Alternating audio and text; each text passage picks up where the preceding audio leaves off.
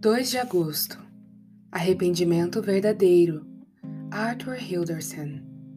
Filho meu, não rejeites a disciplina do Senhor, nem te enfades da sua repreensão.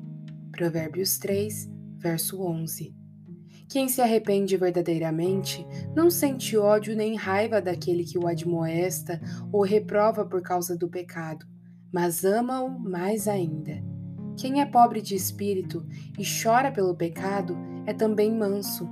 Ele não considera uma vergonha, mas um ornamento e honra o fato de ser tão fielmente tratado. Davi estimou mais Natã depois de ter sido repreendido diretamente por ele.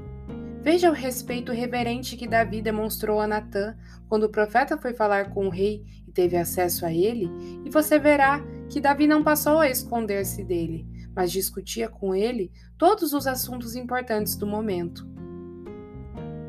E em Atos 2, os mesmos homens que zombaram dos apóstolos e os repreenderam por causa de seu ministério passaram a respeitá-los reverentemente. O mesmo fez aquele que relatou que Deus estava verdadeiramente no meio deles. Agiram assim porque sabiam que Deus é o autor da repreensão que lhes foi aplicada de acordo com a sua palavra, não importa de quem tenha partido. Embora o faraó Neco fosse inimigo de Josias, o conselho e a repreensão que foram enviados a Josias vieram da boca do Senhor, o que causou sua ruína por não ter lhe dado ouvido. Aquele que me repreende por qualquer pecado de acordo com a palavra, fala comigo em nome de Deus. Essa palavra vem de Deus e deve ser recebida não como a palavra de um subalterno, mas como a palavra de Deus.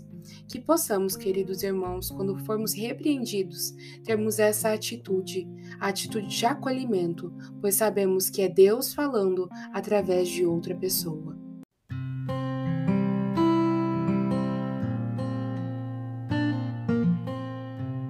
Você ouviu a leitura do devocional Dia a Dia com os Puritanos Ingleses, da editora Pão Diário. Uma leitura que você encontra aqui no Devoção Diária. Que você possa estar sendo abençoado por essa leitura e compartilhar com outras pessoas, para que elas também possam ser edificadas. Que Deus abençoe o seu dia na presença dEle.